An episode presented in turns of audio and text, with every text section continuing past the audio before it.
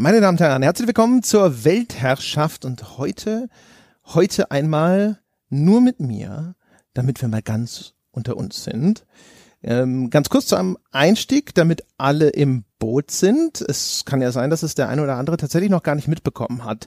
Jochen hat äh, sich entschlossen, dass er Anfang dieses Jahres ein Sabbatical macht. Das ist im Grunde genommen ein schickes Wort für einen längeren Urlaub und das bedeutet, dass wir bis so voraussichtlich einschließlich März ein jochenförmiges Loch im Podcast zu verzeichnen haben. Und ich will heute zwei Dinge tun. Ich will zum einen euch erzählen, womit wir gedenken, dieses Loch zu stopfen, so gut es uns denn eben möglich ist. Und zum anderen will ich ein guter Podcast-Tradition einfach nochmal so frisch und frei von der Leber weg erzählen, was so in den letzten Monaten hinter den Kulissen passiert ist, allerdings nur aus meiner Perspektive. Also gleich zu Anfang, ich habe mit Jochen vereinbart, dass ich weder zu seiner Auszeit noch zu anderen Dingen, die jetzt ihn besonders oder auch einfach uns beide besonders betreffen, großartig irgendeine Aussage tätige. Und das hat einen relativ logischen Grund. Der Sinn dieser Auszeit ist ja, dass Jochen jetzt endlich mal einfach den Kopf freikriegen kann und sich auch mal eine Zeit lang einfach wirklich entkoppeln kann. Und wenn er damit rechnen muss, dass jetzt irgendwelche Diskussionen über ihn oder über erhebliche Teile, die ihn auch betreffen, in diesem Projekt äh, stattfinden während seiner Auszeit, dann geht das ja nicht. Dann wird er natürlich wissen wollen, was da vor sich geht, was da gesagt und geschrieben wird.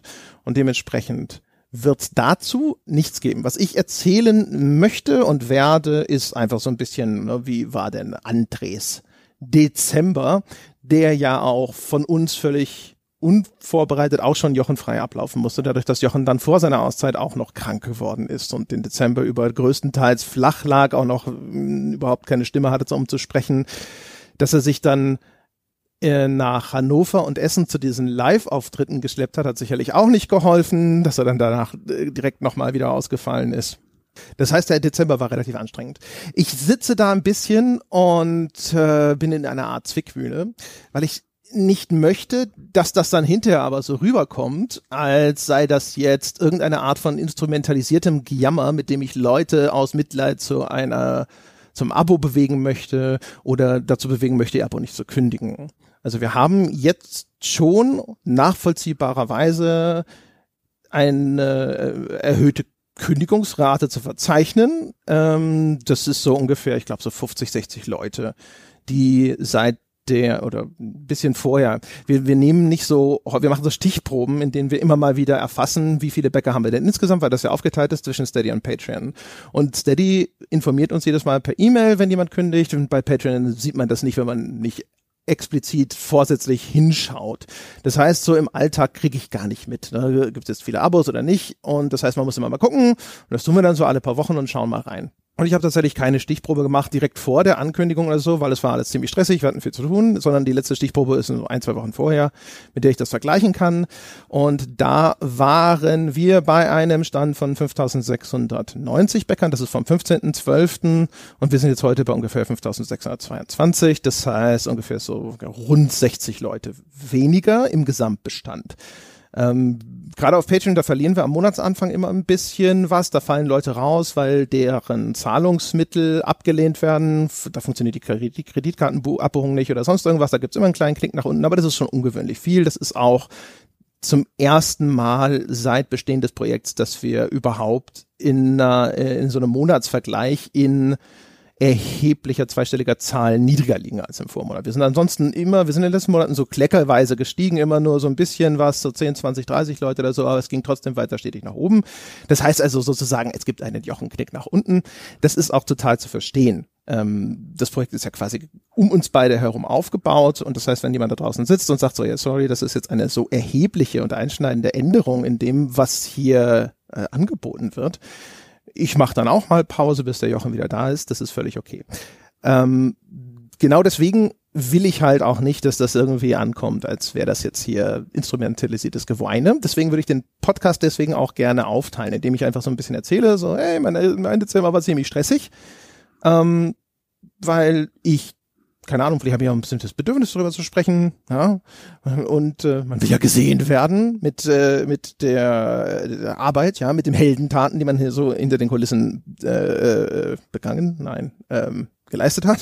Und ähm, Auf der anderen Seite will ich aber, dass die Leute die Möglichkeit haben zu sagen, ich überspringe das einfach. So, lange Vorrede, an der man wahrscheinlich auch schon ein bisschen ablesen kann, dass das auch eine Geschichte von Unsicherheit sein wird, wie ich jetzt erzähle.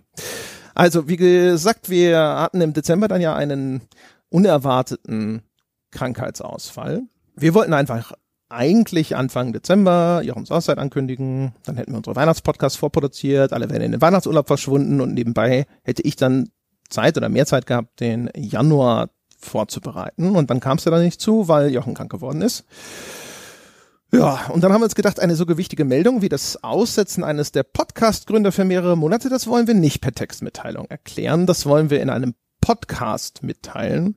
Es passt besser zu dem Projekt und das ist auch persönlicher. Und deswegen haben wir gewartet, bis der Jochen wieder aufs Mikro kam. Und das ließ dann ewig auf sich warten.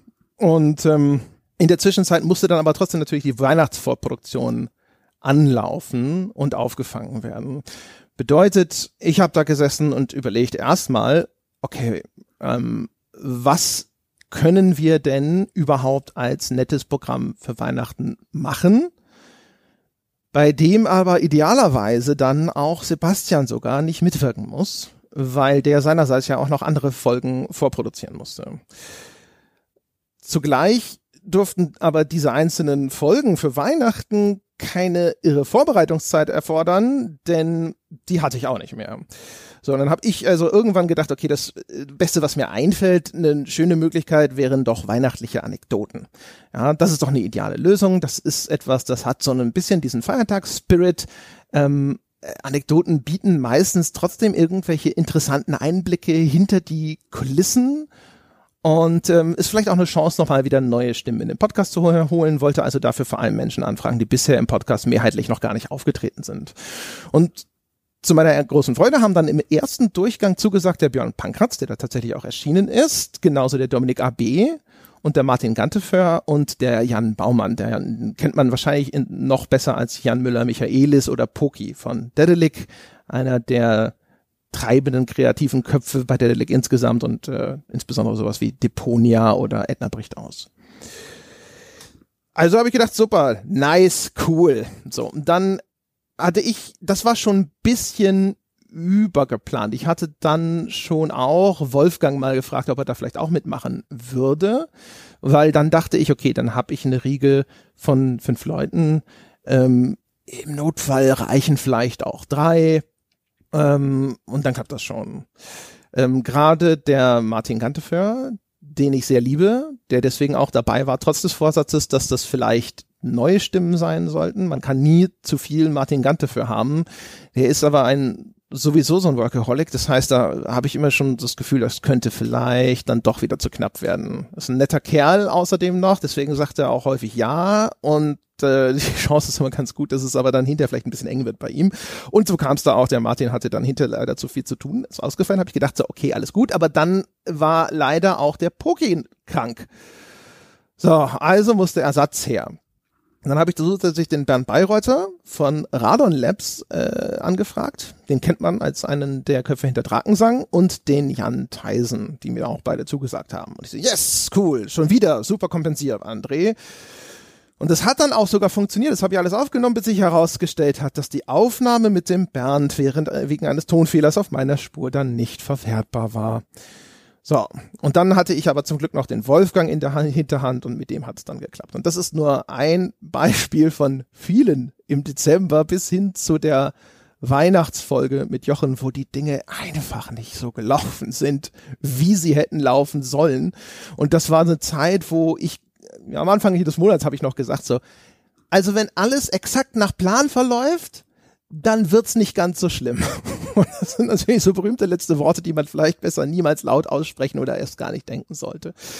Äh, dadurch, dass Jochen dann eben lange Zeit krank war, das haben wir dann auch immer hingeschoben und dann hat ja dann dank Hustenblocker, Go Hustenblocker am 23.12. nachmittags doch noch die Aufnahme der Weihnachtsfolge funktioniert. Ähm, da war eigentlich schon geplant, ursprünglich mal, viele, viele Wochen und Monate vielleicht sogar vorher, dass wir da schon im Weihnachtsurlaub sein sollten. Äh, das war schon Makulatur geworden.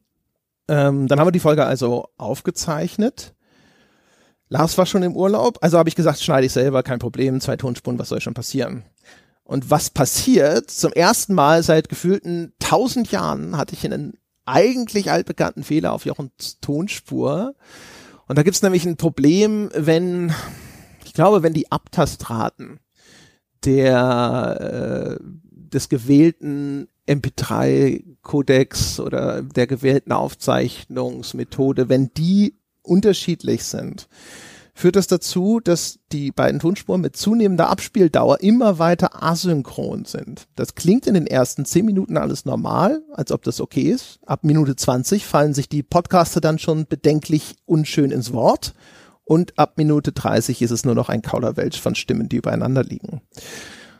Das Ding ist bekannt, äh, es gibt dafür auch Lösungen, aber die Lösungen, die ich glaube zumindest äh, Lars anwenden kann, also der hat Tools, die in der Lage sind, diesen Fehler nachträglich zu korrigieren. Die Software, die ich einsetze, allerdings nicht. Und dafür gibt es bei dem, was ich benutze, nur eine Lösung. Das ist, die Tonspuren auseinanderzuschneiden und sie dann in regelmäßigen Abständen wieder neu zu synchronisieren gesagt, getan. Was aber auch passiert, äh, weil sowas ist dann, dass dann gerne mal auch irgendwas äh, fehlt, weil dass diese Abtastraten da so auseinandergehen, das ist ähm, das ist ein Unfall. Da stimmt dann irgendwas nicht. Wir benutzen ja Standardeinstellungen, die eigentlich immer gleich sind. Das heißt, wenn sowas auftritt, dann ist da irgendwas im Hintergrund auf dem PC vielleicht noch mitgelaufen, was dann vielleicht eine Verzögerung oder ein Buffer war voll, keine Ahnung. Auf jeden Fall, es fehlten dann einfach noch mal hier und da Sätze, Satzfragmente. Das heißt, dann musste ich da auch noch die Dialoge so umschneiden, dass da kein hörbarer Bruch entsteht.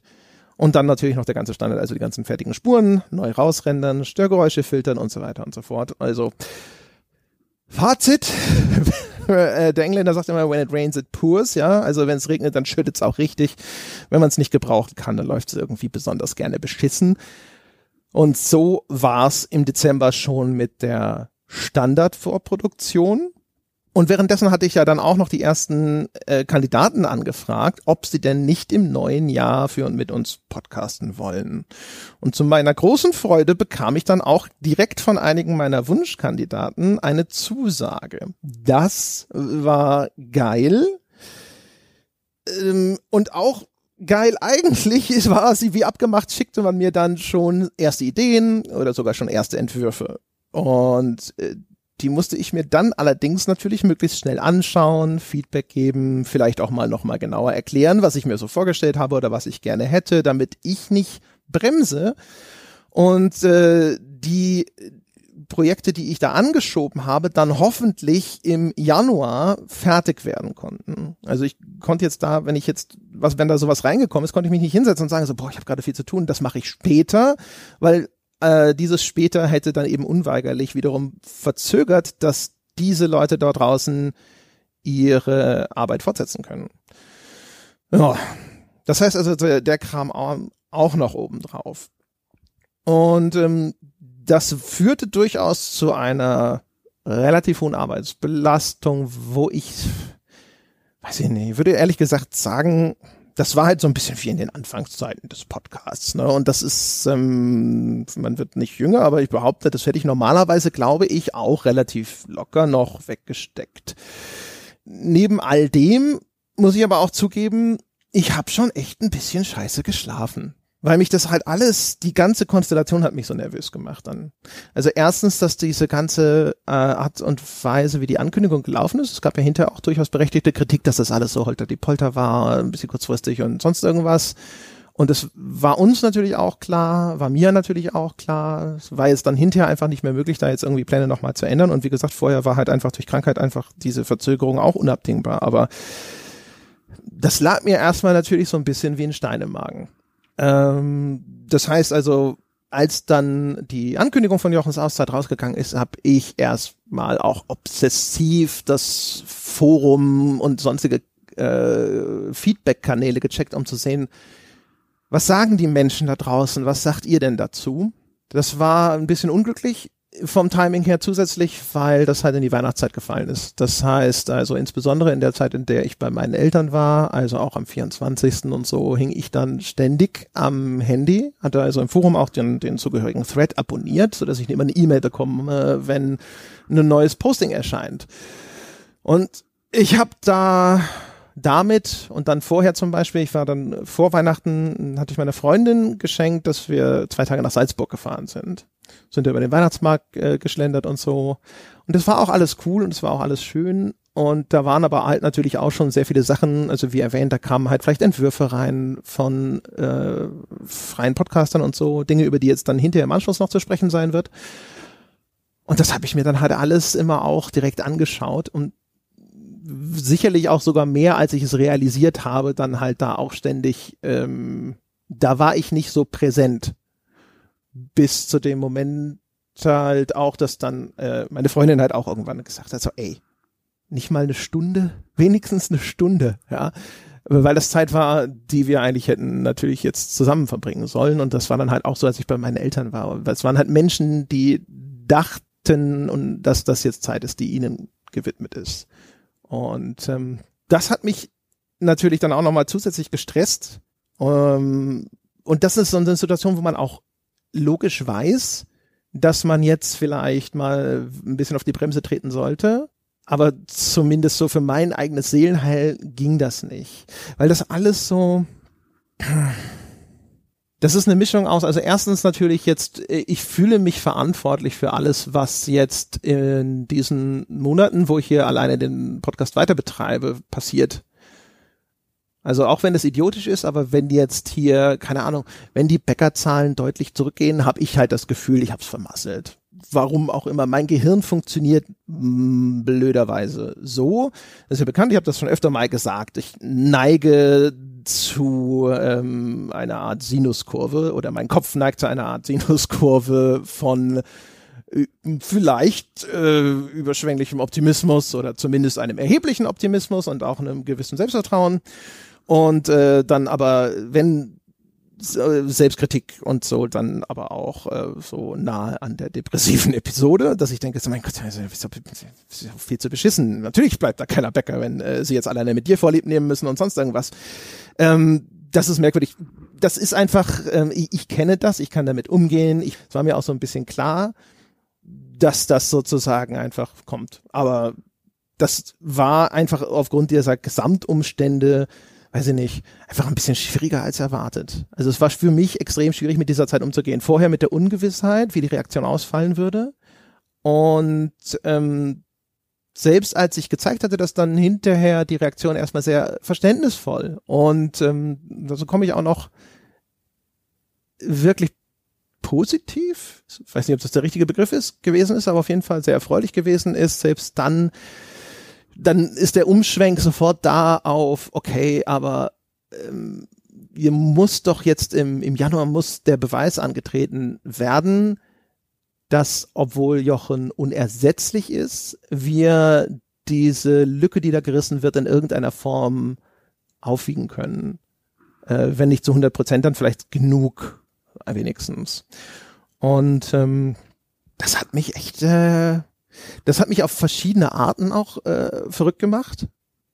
Äh, zum einen in Form von einfach, so wie man es jetzt vielleicht auch erwarten würde, ne, nervo nervös und äh, einfach so ein bisschen bibbrig in allem, aber umgekehrt auch in einer merkwürdigen Aufgeregtheit. Also ich habe ja in einer der früheren Folgen schon gesagt, ähm, dass ich das Ganze so ein bisschen als einfach als Chance sehe, jetzt einfach mal neue Dinge auszuprobieren und vielleicht auch einfach nur jetzt natürlich im Speziellen einfach meine neuen Dinge auszuprobieren, Sachen, die mir so in den Kopf kommen, zu sagen, so, hey, das machen wir jetzt einfach mal, das probieren wir einfach mal aus. Und das ist cool. Und in genau diesem Spirit ist es mir auch echt häufig passiert, dass ich nachts da lag und dann kam mir irgendeine Idee in den Kopf, so, wir könnten ja das machen. Und dann in einer merkwürdigen Kind vor Weihnachten Aufgeregtheit angefangen habe, darüber nachzudenken. Und das hat aber wiederum dazu geführt, dass ich dann wirklich überhaupt nicht, also äh, abschalten konnte, um zu pennen und dann da lag und dachte so, um Gottes Willen, es ist drei Uhr morgens. Denk, äh, denk am nächsten Tag weiter drüber nach. Und ähm, das ging nicht. Das Gehirn sagte so, ja, aber jetzt die Idee, da müssen wir doch noch ein bisschen drum, drauf rumkauen. Und die Idee, da, da könnte doch was draus werden. Jetzt denk doch mal länger drüber nach. Jetzt schlaf doch nicht jetzt schon. Wer weiß, ob du es, vielleicht hast du es morgen früh vergessen. Oder ähm, äh, schlafen wir nicht besser, wenn wir das jetzt schon so weit durch, durchdacht haben, dass wir schon einen klaren Plan haben und nicht nur irgendeine Art von Intuition, was denn vielleicht eine gute Idee sein könnte und so weiter und so fort. Also das hat auf jeden Fall äh, wirklich äh, meinen Biorhythmus sogar bis heute vermasselt. Also tatsächlich am Tag der Aufzeichnung äh, hatte ich sogar letzte Nacht, deswegen kann ich das auch wahrscheinlich vielleicht in besonders farbigen Details beschreiben. Genau das gleiche Phänomen. Mir gedacht so, ich habe heute ist der Tag, an dem ich den äh, haben wir den neuen Film-Podcast aufgenommen, also ich und der Christoph Petersen. Und ich wusste, dass ich das machen wir meistens vormittags, äh, weil das einfach für Christoph besser in den Zeitplan passt. Das heißt, ich wusste, okay, Du musst halt allerspätestens um neun Uhr am Rechner sitzen, dass du halt nochmal deine Notizen ordnen kannst und sonst irgendwas. Und ich dachte dann auch wieder, und es war halt, keine Ahnung, drei, halb vier. Und ich dachte, das ist idiotisch. Es ist idiotisch, äh, das jetzt nicht einfach mal fallen zu lassen. Und normalerweise kann ich das ganz gut. Ja. Und diesmal ging's überhaupt nicht. Und dann war wieder mal sehr viel Kaffee nötig, ja. Der Treibstoff äh, der Leistungsgesellschaft danke Kaffeeproduzenten, damit ich wieder so ein bisschen auf der Höhe war. Ja.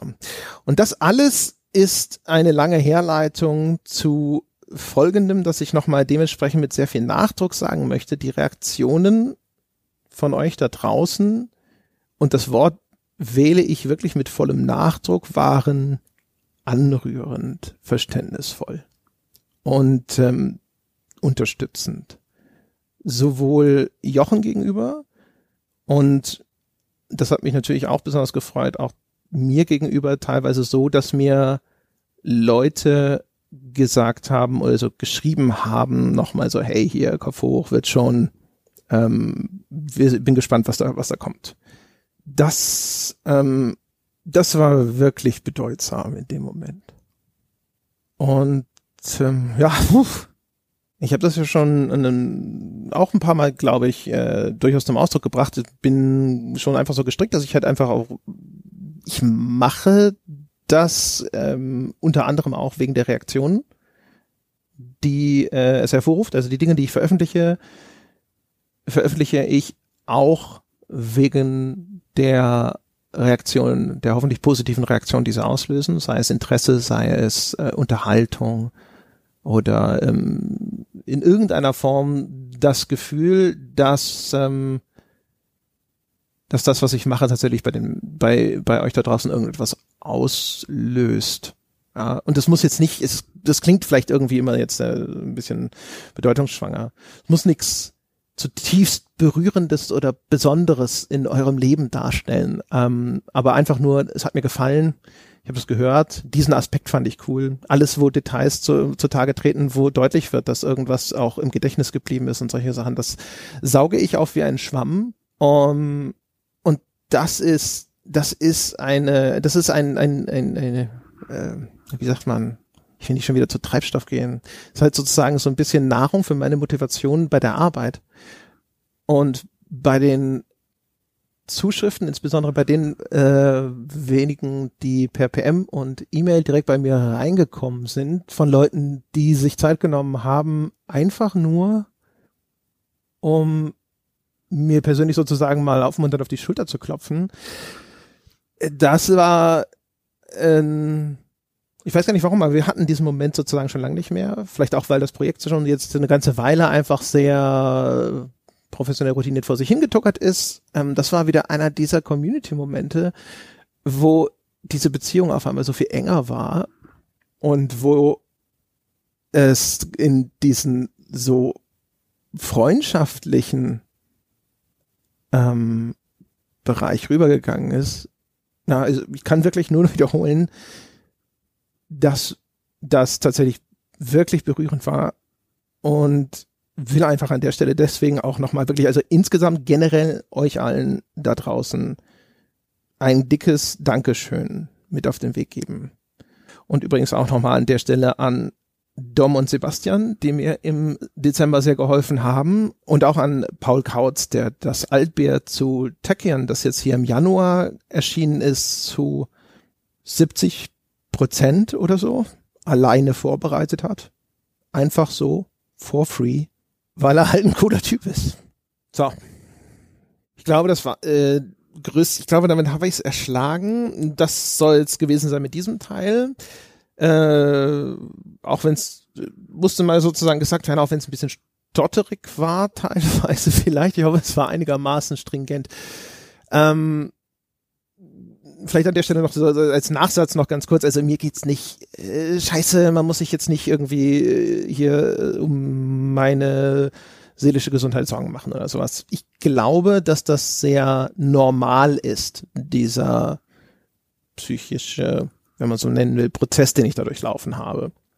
Also keine Ahnung, ne, äh, spricht natürlich auch immer so ein bisschen aus meiner eigenen Beobachtung meiner selbst heraus, aber ich stelle mir zumindest vor, dass so eine Phase ne, der Rejustierung sozusagen oder des ähm, der Reaktion und Anpassung auf so äh, solch eine Situation relativ normal ist und dass das wahrscheinlich viele von euch da draußen kennen. Ja, und äh, ich nehme mal an, dass sich das jetzt im Laufe des Januars geben wird. Im Moment ist halt auch noch zum Beispiel der Live-Auftritt äh, da. Das heißt, das ist auch wieder eine Woche, in der eine gewisse Vorproduktion stattfinden muss, damit da nicht viel für ausfällt.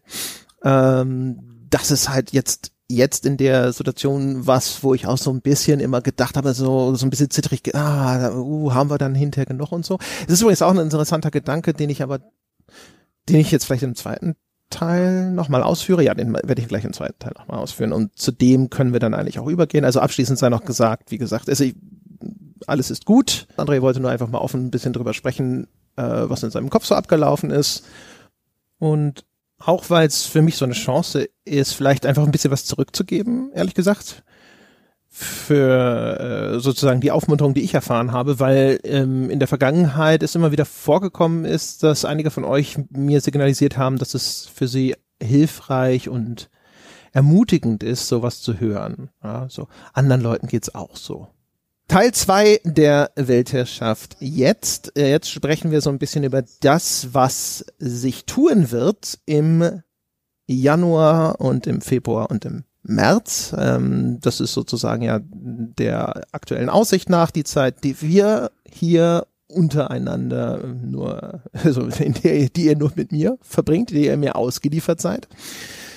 Vielleicht erst noch ein paar allgemeine Überlegungen vorneweg ich hatte überlegt, okay, ähm, ich hätte gerne irgendwelche, so eine Art Leuchtturmprojekt vielleicht für jeden Monat. Irgendwas richtig Cooles in jedem Monat. Und ähm, da habe ich eine ganze Reihe von Sachen, die ich gerne machen würde. Das Ding ist, ein erheblicher Teil dieser Sachen sind Dinge, die ich selber machen würde, Schrägstrich müsste, beziehungsweise wo ich jetzt noch nicht klar sagen könnte, okay, das kann ich an diesen oder jenen anderen Kollegen verteilen. Was mich gleich zu so einer ersten Problematik bringt. Dadurch, dass ähm, ich eine Reihe von neuen freien Mitarbeitern an den Start rollen werde, habe ich natürlich jetzt einen erhöhten Betreuungsaufwand. Das heißt, das sind äh, Menschen, mit denen haben wir teils noch gar nicht zusammengearbeitet oder vielleicht haben wir mit denen schon zusammengearbeitet, aber noch nicht so viel und so. Auf jeden Fall dann machen vielleicht neue, neue Dinge für uns, die so noch nicht ausgeformt sind. Und das ist, bedeutet, sie brauchen Input von mir. Sei es ein Input in Form von passt das so oder wie machen wir das oder wie willst du das denn oder sonst irgendwas. Und das kostet, äh, wenn man das vernünftig machen will, viel Zeit. Und umgekehrt, ähm, dadurch, dass ich natürlich sowieso diese Grundnervosität habe, habe ich die ganze Zeit immer gedacht, so, ich traue mich nicht, jetzt auch noch zu sagen, wir schalten zusätzlich noch einen Gang zurück und veröffentlichen weniger Inhalte.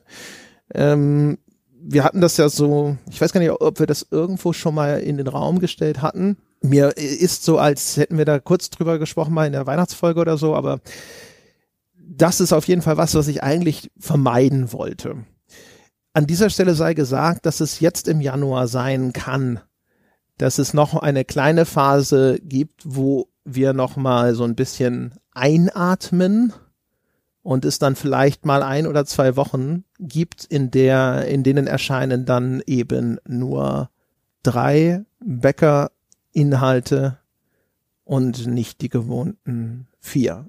Das hängt ein bisschen jetzt auch davon ab, wie glatt äh, meine Pläne vonstatten gehen. Das kann aber sein, dass sich das nicht ganz vermeiden lässt. Ich würde vermuten und erwarten, dass es spätestens ab Februar dann zum, in der Taktung der Veröffentlichungen wieder beim gewohnten Rhythmus ist. Und meine Hoffnung und im Moment eigentlich auch vielleicht noch, na aber gut. Also ich würde, meine Hoffnung wäre, dass wir vielleicht, wenn, haben wir eine Woche oder so im Januar, wo es dann mal nur drei sind. Zusätzliches Ding ist, ähm, dass ich eigentlich eine Reihe von Spielen hatte, die ich gerne selbst besprochen hätte. Dazu gehören insbesondere einmal Outer Wilds, das ich schon im Dezember eigentlich besprechen wollte, wo ich nicht so gekommen bin und das ich dann stattdessen Anfang Januar besprechen wollte, wozu ich bislang immer noch nicht gekommen bin. Ich hoffe, dass das im Laufe des Januars dann noch erscheint. Und das andere ist Luigi's Mansion 3, das ich angefangen hatte sogar schon zu spielen und das ich dann aber auch erstmal beiseite legen musste. Weil, denn das muss ja klar sein, die Qualität darf nicht leiden. Also ich, was ich nicht möchte, ist jetzt aus irgendeiner Nervosität heraus eilig Dinge zu produzieren. Bei den Wertschätzungen ist äh, am ehesten insofern äh, das ist ein Format, wo es spürbar wird, so, so ein bisschen diese Übergangsperiode, die jetzt eben so ein bisschen ungeplant abgelaufen ist, äh, in der Form, dass von mir wahrscheinlich, ich muss mal schauen, aber es ist gut möglich, dass von mir halt wenig bis gar keine Wertschätzung in diesem Monat erscheinen. Das ist ungewöhnlich und das ist natürlich nicht das, was ich mir gewünscht habe. Ähm, muss man noch mal gucken. Aber das sei sozusagen nochmal auch als Vorwarnung ausgesprochen. Was aber stattdessen kommt, ist eine Reihe von Sachen, die, wie ich glaube und hoffe, sehr geil werden. Ähm, zum einen wird der Paul Kautz regelmäßig dabei bleiben. Mit dem werde ich also das, was wir im Rahmen des Altbiers angefangen haben, was Paul immer Klassiker aus dem Übermorgenland nennt, indem wir also Spiele besprechen, die so um das Jahr 2000 rum erschienen sind.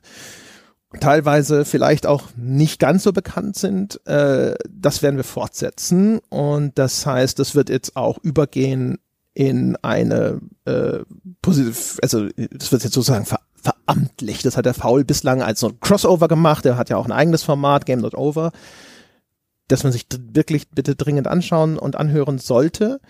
Und äh, das war so ein bisschen so ein, ja, ne, ist ein bisschen Werbung für ihn und äh, ist cool, wenn wir zwei was zusammen machen können. Wir sind jetzt schon eine ganze Weile befreundet. Und äh, in Zukunft wird er das auch äh, gegen Honorar machen, weil er jetzt einfach regelmäßiger mit dabei ist. Äh, und äh, weil seine Arbeit das mehr als verdient hat. Ähm, das ist sozusagen aber schon relativ bekannt, denn es gibt ja schon zwei Folgen, die wir beide da zusammen gemacht haben. Die nächste Folge, die wir machen, die dann im Februar erscheinen würde, werden wir wahrscheinlich Daikatana machen, was ich mir ziemlich geil vorstelle, weil die Geschichte um das Spiel herum alleine ja schon ziemlich cool ist. Dann wird auch, und das ist noch nicht ganz so konkret, wie das genau passieren wird, wird der Ralf Adam äh, in irgendeiner Form in den äh, Monaten bis März regelmäßiger bei uns auftauchen. Den Ralf kennt man schon als Gast aus diversen Formaten und vor kurzem habt ihr den zum äh, zu, zu, zuletzt hören können in dem Walkthrough zu Spellforce. Ähm, Wer den Ralf nicht kennt, der Ralf ist genauso wie Wolfgang ein freiberuflicher Producer, Consultant und ähnliches. Er hat aber ein bisschen eine andere Schwerpunktlage. Also der Ralf hat auch schon ähm, an Spiele-Stories und ähnlichem mitgewirkt. Hat aber stärker als Wolfgang einen Einschlag auch in Richtung Game Design und vielleicht auch noch ein bisschen mehr in Richtung Projektmanagement, wobei ich das nicht genauer einschätzen kann. Und der Plan ist, dass wir die, äh, genau wie Wolfgang halt, Ralf, Jahrzehnte an Berufserfahrung in dem Bereich Spieleentwicklung. Und ähm, ihr habt den schon gehört, der Ralf ist ein cooler Typ. Der Ralf ist äh, einer der meiner zwei ersten Chefs in der Spielebranche gewesen, damals bei Infogramm. Ähm, ist jemand, der einen enormen Fundus hat an Geschichten, an Erfahrungen, aber auch an Expertise, die anders ist als die Art von Expertise, die wir aus dem Spielejournalismus mitbringen.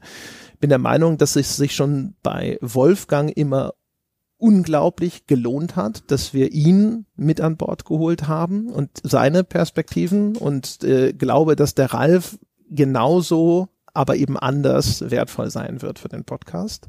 Halte unglaublich viel von dem Ralf und ähm, der Plan ist, wie gesagt, dass wir einen stärkeren Fokus äh, haben werden in Richtung Game Design ähm, und Spielmechanik und ähnlichem.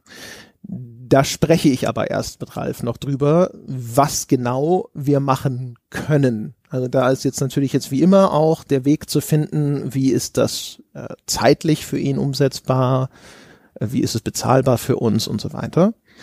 Ähm, das kann ich also noch nicht genauer beschreiben. Das ist aber der Stand dessen, was wir bislang besprochen haben. Und er hat mir auch schon eigentlich fest gesagt, dass das klappen wird in irgendeiner Form. Mehr dazu, sobald es feststeht. Und dann die Ankündigung, die jetzt zumindest für die nahe Zukunft die größte ist, ist, ähm, dass der Daniel Ziegner bei uns eine Podcast-Miniserie über die Geschichte von Atari bis hin zum großen Videospiele-Crash von 1983 veröffentlichen wird. Die steht zum Zeitpunkt dieser Aufnahme relativ gut in den Startlöchern und ich wäre ziemlich zuversichtlich, wirklich fast 100% sicher, dass sie noch im Januar erscheinen kann. Und wer den Daniel Zieger noch nicht kennt, der hat ein Podcast-Projekt, das er bei der GameStar veröffentlicht, namens Hinter den Pixeln. Ähm, der Daniel hat, macht damit schon also eine Art Podcast-Reportage-Format. Und ich hatte schon eine ganze Weile vor, ihn mal anzusprechen ob er auch mit uns äh, was machen möchte. Und er war ja einer der ersten, die ich angeschrieben habe, dann Anfang Dezember und äh, hatte versucht mit ihm dann eben zu sagen, können wir das nicht für Anfang Januar oder so, äh, so schon einen Start rollen. So ein bisschen die Hoffnung, um dann eben zu sagen, so hier direkt ähm, ist sozusagen eine eine erste coole größere, ungewöhnlichere Produktion.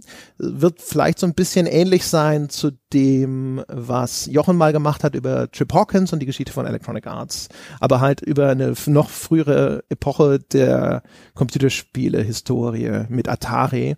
Und ähm, also erstens schätze ich die Arbeit von dem Daniel sehr. Zweitens, ich habe die ersten Rohentwürfe von diesen Folgen schon gesehen und bin ziemlich überzeugt davon, dass das geil wird. Und drittens, die Geschichte von Atari an sich ist fantastisch äh, und voll von fantastischen Anekdoten. Die Standard-Banalität, die man kennt, ist die Geschichte mit der Überproduktion von IT-Modulen, die dann irgendwo auf einer Müllkippe verscharrt werden. Aber Atari ist wirklich ich hoffe, dass es äh, noch nicht wirklich jeder bis ins Detail kennt, denn die Geschichte von Atari ist wirklich fantastisch. Äh, es gibt so viele gute Anekdoten, auch wenn Atari dann aufgekauft wird von einem großen Kommunikationskonzern Warner und äh, dann auf einmal die Interessen dieser Filmwirtschaft äh, verschmelzen mit den mit äh, den Ansprüchen, die an Atari gestellt werden. Äh, die äh, Anekdoten über die Ursuppe von Atari, wie Nolan Bushnell diese Firma aufbaut, teilweise auch indem er wild Ideen zusammenklaut und ähnliches. Will da jetzt gar nicht zu viel erzählen. Ähm, das wird in zwei Staffeln erzählt werden, so ist zumindest unser aktueller Plan, von denen die erste Staffel mit drei Folgen im Januar startet. Und wenn alles komplett nach dem läuft, was wir uns vorstellen, wird es dazu noch eine vierte Folge geben, in der ich dann mit dem Daniel zusammen eine Art kleine Rückschau halte auf diese drei ersten Folgen und wir so ein bisschen auch genau über diese Zeitperiode diskutieren und über all die interessanten Anknüpfungspunkte und die ganzen Lehren, die man daraus ziehen kann, wo man sehen kann, wie damals Weichenstellungen vorgenommen werden, die tatsächlich sogar noch bis in die Gegenwart vor, äh, fortwirken ähm, oder welche Pionierleistungen dort erbracht werden oder welche ähm, Entwicklungen dort ihre Anfänge nehmen. Also nur als äh, blödes Beispiel Space Invaders und Pac-Man als die ersten quasi Mega-Franchises in der Ursuppe der Computerspiele, die ersten Ikonografien, die sich ausbilden und die dann sogar äh, bis in die Gegenwart in Filmen wie, keine Ahnung, hier Pixels, da diesem schlechten Adam Sandler Film immer wieder auftauchen, weil sie eine äh, zu einem gewissen Grad synonym geworden sind mit äh, Computerspielen. Und gleichzeitig ist halt unser Plan, dass dann eben diese Geschichte von Atari auch ein bisschen verschränkt wird, eben mit der Geschichte der Hinentwicklung auf diesen ersten großen Videospiel-Crash im Jahr 83. Oder ähm, der zweite große Crash, muss ich sagen. Äh, das war nicht korrekt. Ähm, der eng mit der Geschichte von Atari auch verflochten ist.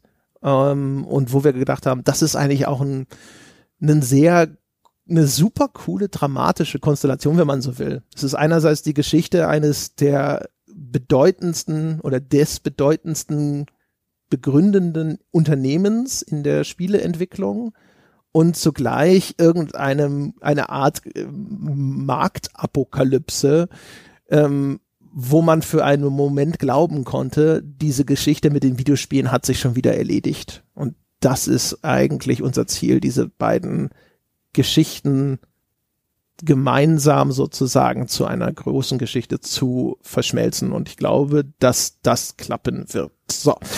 Also so viel schon mal als äh, erhebliches Foreshadowing. Das ist der, ein, ein, das Großereignis im Januar.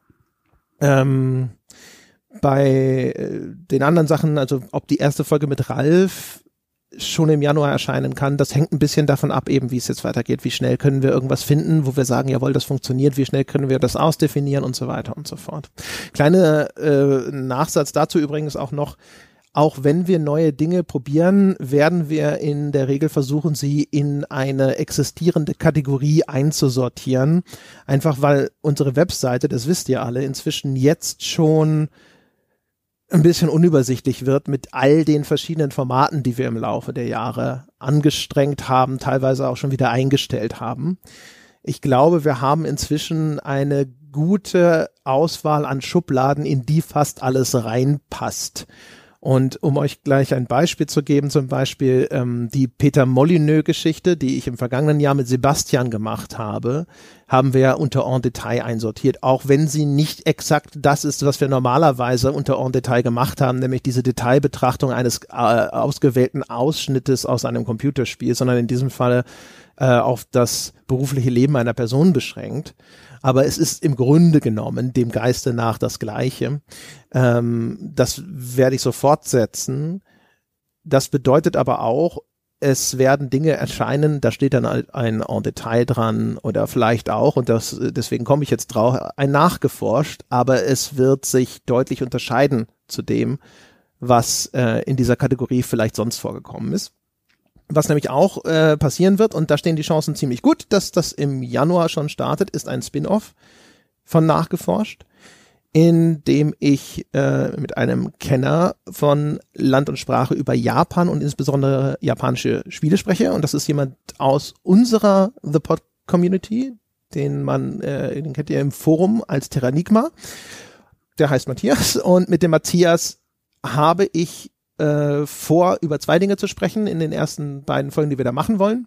Und zwar einmal die Frage zu diskutieren, warum ist es vielleicht besonders schwer, japanische Spiele zu übersetzen und warum äh, muten die deswegen auch, weil es so schwierig ist, diese Sprache zu übersetzen, vielleicht manchmal merkwürdiger an? Warum ist es vielleicht manchmal schwieriger, einen wirklich guten Einstieg in diese Spiele zu bekommen oder auch diese Spiele genau wirklich auch so wahrzunehmen, wie sie mal gedacht waren? Wie stark verändern sie sich vielleicht alleine durch die Übersetzung? Und das andere ist, ähm, was wir uns schon fest vorgenommen haben, wie ist es mit der äh, mit dem soziokulturellen Rahmen in Japan bestellt in puncto, wir nennen das, äh, ich weiß, der Begriff ist inzwischen ein bisschen seltsam und negativ besetzt, Political Correctness. Ähm, und da soll es aber darum gehen, so ein bisschen, wie ist der Jugendschutz in Japan? Was wird in Japan zensiert? Was ist in Japan ungehörig? Was aber bei uns zum Beispiel vielleicht durchaus zulässig wäre? Und mit dem Blick auch so ein bisschen darauf, dass es dort ja in beide Richtungen ab und zu kulturelle äh, über so Prellpunkte gibt, dass man sagt so, ja, also diese super kindhaft anmutenden, großbrüstigen Figuren die in den japanischen Spielen, das ist merkwürdig. Das ist äh, bei uns sozial etwas, woran man Anstoß nehmen kann. Oder umgekehrt aber gibt es Dinge in Japan, die in Japan nicht in die Tüte kommen, die hier oder vielleicht eben auch in den USA ganz anders wahrgenommen werden. Und das finde ich ebenfalls extrem spannend, sich dort mal so ein bisschen einfach diese kulturellen Unterschiede zu vergegenwärtigen und die zu diskutieren. Und diese beiden Folgen sind in Planung und die erste davon, ähm, das wird wahrscheinlich die mit den Übersetzungen sein. Da würde ich glauben wollen, dass die schon im Januar erscheinen kann. Ähm, genau. Und äh, was es außerdem geben wird, ist mehr Dom Shot das hat man schon gemerkt. Wir hatten im Dezember ja sogar eine Weltpremiere, wenn ich mich nicht sehr irre, nämlich das erste Mal, dass eine Sonntagsfolge erschienen ist, in der weder ein André noch ein Jochen aufgetaucht ist, als Dom und Sebastian gemeinsam über Weihnachtsspiele gesprochen haben. Ich werde versuchen, in trotzdem so ziemlich jedem Sonntagspodcast äh, mit dabei zu sein, nicht weil ich mich besonders wichtig nehme, sondern einfach nur aus so einem auch wieder aus so einem Gefühl heraus, dass das etwas ist, was zu Recht die Erwartung ist da draußen. Dass äh, ihr sagt so im Sonntagspodcast traditionell sozusagen gehört eigentlich ein, ein André und ein Jochen rein und wenn jetzt ein Jochen Nummer nicht dabei sein kann, dann sollte wenigstens ein André drin sitzen. Ähm, es kann aber natürlich jetzt auch sozusagen in Zukunft sein, dass wir dann mal Folgen haben, die eben entweder Sebastian alleine bestreitet mit einem Gast oder eben Dom und Sebastian gemeinsam bestreiten und so weiter. Und ich habe mit Dom auch drüber gesprochen, ähm, dass wir vielleicht sein Format Geschichte machen reaktivieren. Das wäre äh, auch etwas, was aber eher in Richtung Februar vielleicht passieren kann. Da werden wir jetzt auch noch mal ein bisschen drüber sprechen. Was haben wir denn für Ideen und ähnlichem? Beziehungsweise, nein, Moment, stimmt gar nicht. Es kann sogar so sein, dass es vielleicht sogar noch im Januar passiert, weil wir hatten schon eine Idee.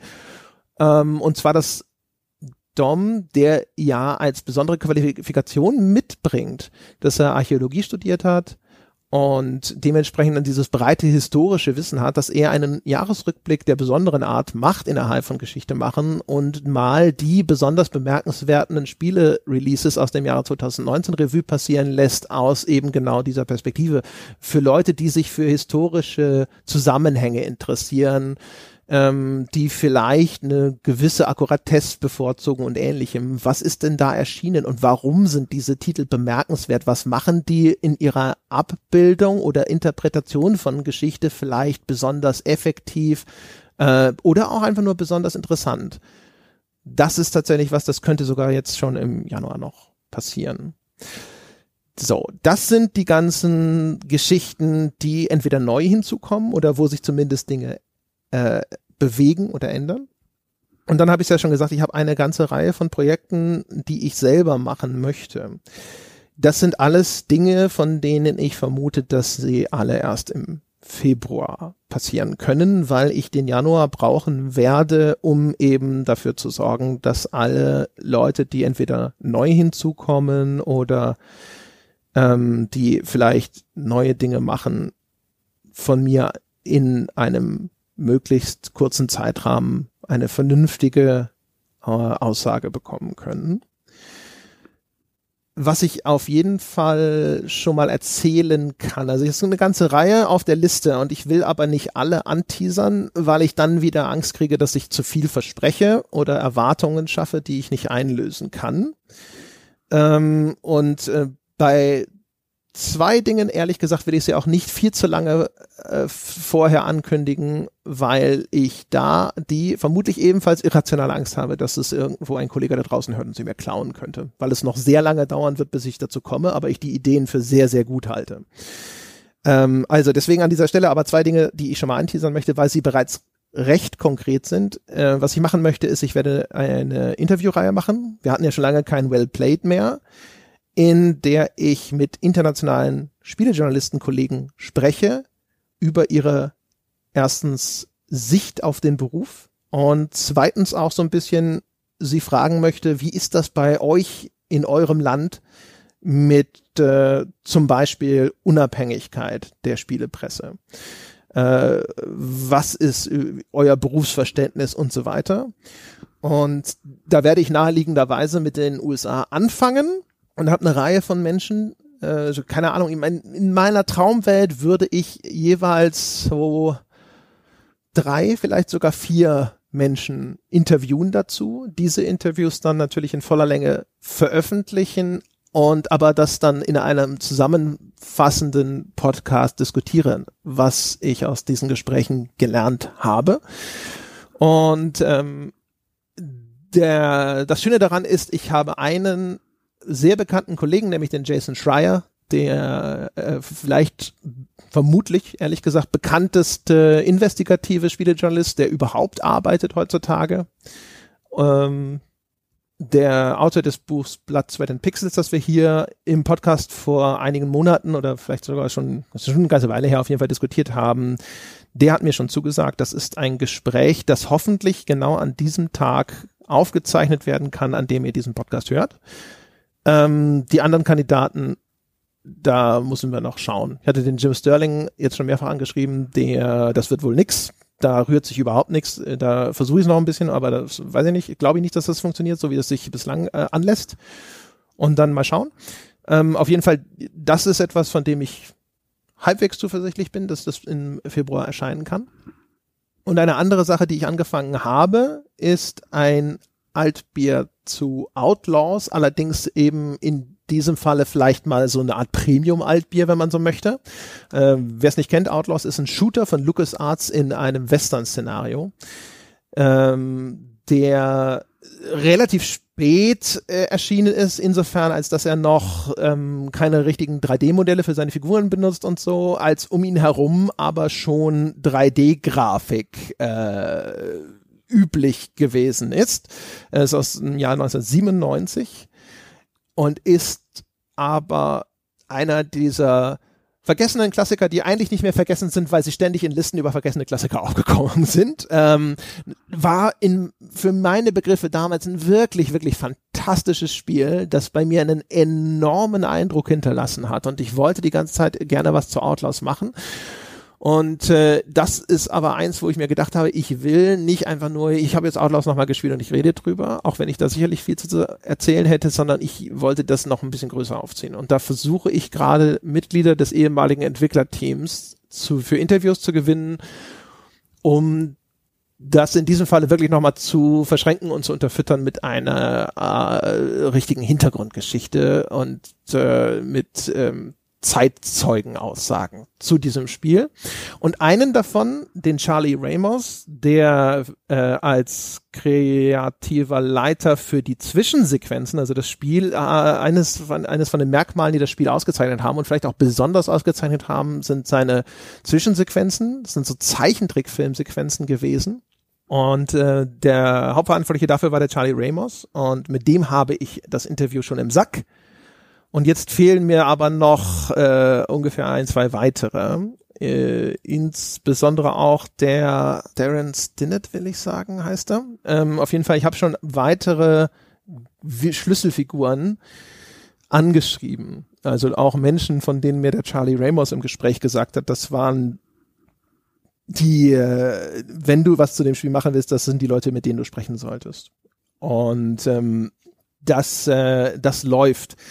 Aber das ist ein Prozess, den ich nicht abschätzen kann. Also es kann gut sein, dass das tatsächlich so klappt und dass das vielleicht schon im Februar erscheinen kann. Es kann aber auch sein, dass das äh, sich noch, äh, dass das noch länger dauert. Es kann auch sein, dass das völlig scheitert, äh, beziehungsweise dass es einfach an diesem Stadium stecken bleibt und ich dann mit dem Vorlieb nehmen muss, was ich habe. Ich hätte halt gerne natürlich noch jemanden wie den Darren Stinnett, der dann eben auch auf der Gameplay-Seite insbesondere federführend gewesen ist. Ähm, weil der Charlie Ramos mit dem eigentlichen Gameplay nicht viel zu tun hatte und äh, würde gerne dann auch eigentlich sogar noch mit zwei, drei Leuten mehr sprechen, um auch ein bisschen einen, aus diesen Erinnerungen zusammenzufügen, was war das für ein Team und was war das für eine Entwicklung, die da abgelaufen ist bei LucasArts und was war das für ein LucasArts damals. Ähm, das wäre meine Hoffnung. Aber ich vermute mal, ich würde jetzt mal optimistisch, ehrlich gesagt, glauben, dass das etwas ist, was vielleicht im März erscheinen wird.